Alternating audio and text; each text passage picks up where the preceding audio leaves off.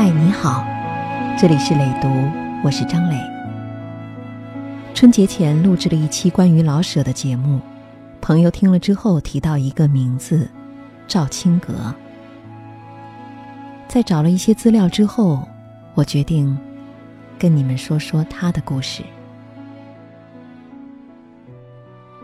赵青阁，一九一四年生，河南信阳人，著名的女作家、画家。他与陆小曼、冰心、齐白石等都有很深的交情。他十五岁离开信阳到开封求学，之后辗转上海、南京、武汉、重庆。解放之后定居上海，担任上海文联委员。他一生未婚，晚年和保姆相依为命。一九九九年。病逝于上海华东医院。写过老舍之谜的作家蒋妮曾提到，老舍一九六六年离世，红卫兵批斗他、折腾他是外因，外界的不信任、疏离是外因，他当时的情感处境是内因。文革中有人贴大字报。说老舍在上海还有女人，这个女人，便是女作家赵青阁。在程绍国写的《林金兰说》一书中有这样的文字：有人说过，一位作家看过他的夫人胡洁清揭发老舍的一张大字报，内容是提老舍与他过去的一位红颜知己赵青阁的事。我拿这事问了林金兰，林金兰说：“老舍和赵青阁早已是公开的秘密，今天家人也不必隐瞒，这件事丝毫不会给作家老舍抹黑。”林金兰还说：“老舍看不起、不尊重胡洁清，心中装着赵青阁也是一个原因。”赵青阁与老舍一九三八年因抗战相识于武汉。当年三月十五号，赵青阁主编的文艺杂志《昙花》创刊，头条就是老舍的专稿。我们携起手来。后来武汉战事紧张，赵青阁决定将刊物迁到重庆发行。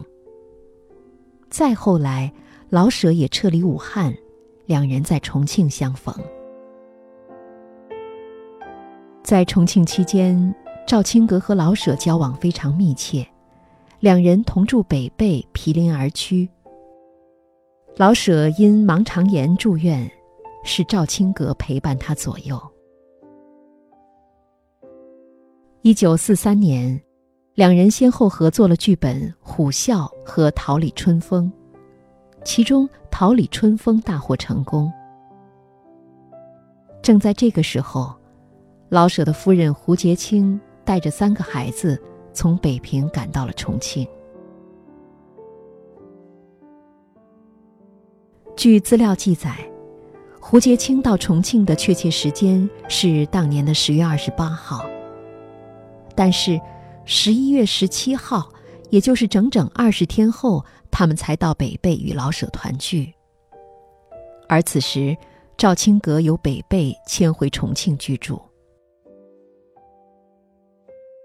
对于这期间究竟发生了什么，曾得到过老舍提携和帮助的著名作家林金兰曾说：“十月，夫人携子女三个辗转抵渝，他们一家在北碚住下，赵青阁只得退让。”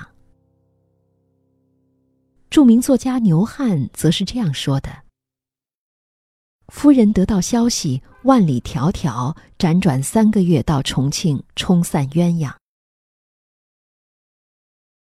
当时赵青阁的处境十分尴尬，于是他接受了冰心的建议，把心思转移到了改编话剧《红楼梦》上。从一九三七年十一月，老舍离开胡洁清和三个孩子，只身赶赴武汉，到分居六年之后，胡洁清在他完全不知情的情况下突然赶来。梁实秋在《忆老舍》一文中是这样写的。那时候，他的夫人已自北平赶来四川，但是他的生活更陷于苦闷。梁实秋显然是话中有话。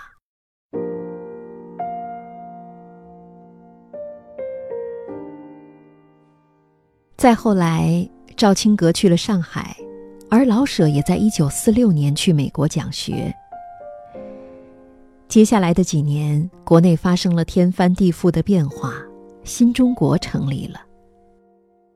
周恩来安排人写信动员老舍回国，赵青阁也根据组织上的要求给老舍去了信。一九四九年十二月，老舍回到北京，和夫人、孩子们住进了他们的家，单室小院儿。老舍定居北京后，与在上海的赵青阁一直保持着通信联系。但是，在一九九九年赵青阁临终前，把老舍各时期给他的近百封信几乎全部销毁。只是在他生前编选的《中国现代著名作家书信集锦》一书中收录了其中的四封信，但是。也夹杂在其他名家的书信当中，刻意的不张扬。其中一封一九五五年的信，老舍是这样写的：“青帝，快到你的寿日了，我祝你健康快活。许久无信，或系故意不写。我猜。”也许是为我那篇小文的缘故，我也猜得出，你愿我忘了此事，全心去服务。你总是为别人想，连通信的一点权益也愿牺牲。这就是你，自己甘于吃亏，绝不拖拉别人。我感谢你的深厚友谊。不管你吧。我到时候即写信给你，但不再乱说。你若以为这样做可以，就请也匣中写几行来，好吧？我忙极，腿又很坏，匆匆，祝长寿。舍，一九五五年四月二十五号。果来信不必辩论什么，告诉我些工作上的事吧。我极盼知道。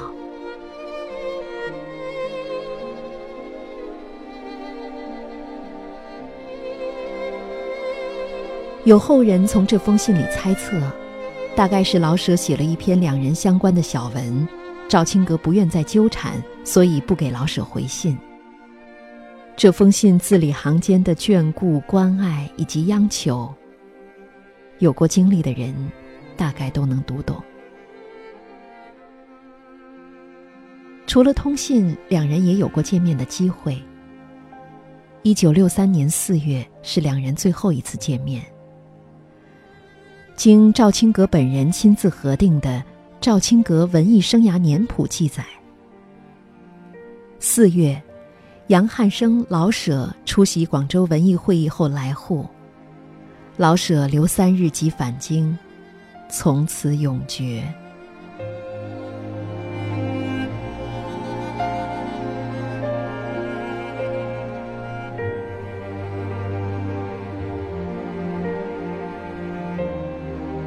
老舍与赵青阁的一段情，因为为尊者讳，后人少有谈及。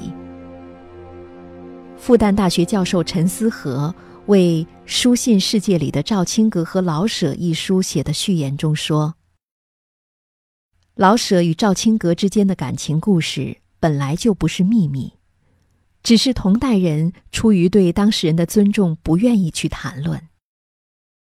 记得近二十年前。”诗人牛汉正主编新文学史料，一次他来上海看望我的恩师贾植芳先生，我在场陪着两个老人聊天儿。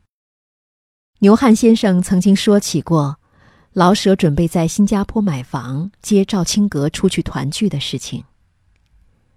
牛汉说，当时老舍给赵青阁的有些信件是通过文协梅林转的，所以梅林都了解其中曲折。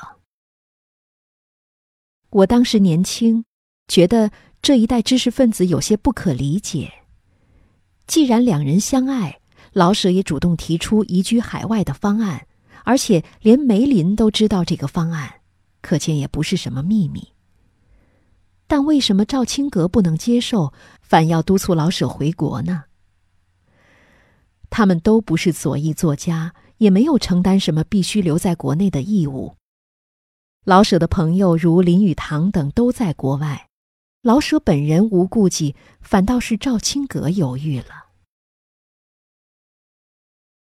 但是，谁也没有想到，这件事。竟然会成为后来老舍被迫害致死的原因之一。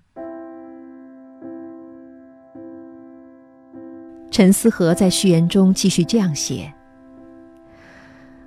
我不想对赵书之恋做什么评论，只能说，在今天这样一个不尊重个人隐私、只会炒作揭秘之类的文化环境。”对人类丰富而复杂的感情既缺乏同情理解，更不可能用审美态度去接受的恶俗社会里，对待这样的事情，出于对当事人的尊重，最好还是沉默相守。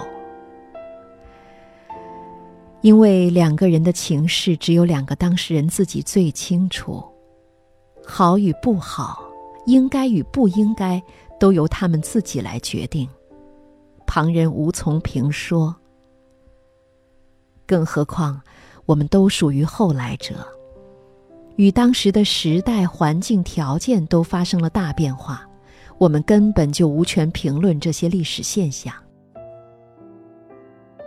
当然，从人的感情世界的进化历程而言，可能真正的变化并不大，所以我们还是可以理解前人的感情世界。那么，就让我们用美好的心灵去接近他们，从历史人物的感情世界中，获取我们自己所需要的精神营养吧。这就是陈思和教授对这段历史提到的一些文字。今天，我们身边的世界瞬息万变，有人说。世界的发展是以加速度在向前的，但是人的感情世界呢？或者说，人对情感的认识和追求，很少有变化。只要是爱，都是同样复杂的面目，无论在哪个时代。贾樟柯在他的电影《山河故人》中说。牵挂是爱里最痛苦的部分。想必几十年前，老舍和赵青阁曾有过同样的感受。我们总说，如果一切重新来过，历史不会重来，选择也不会再有。你的选择，也是你的结局。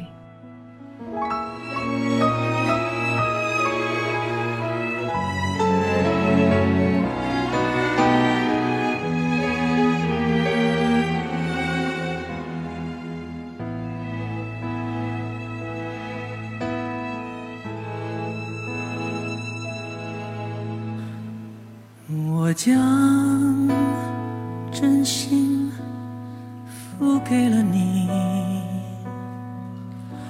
将悲伤留给我自己，我将去。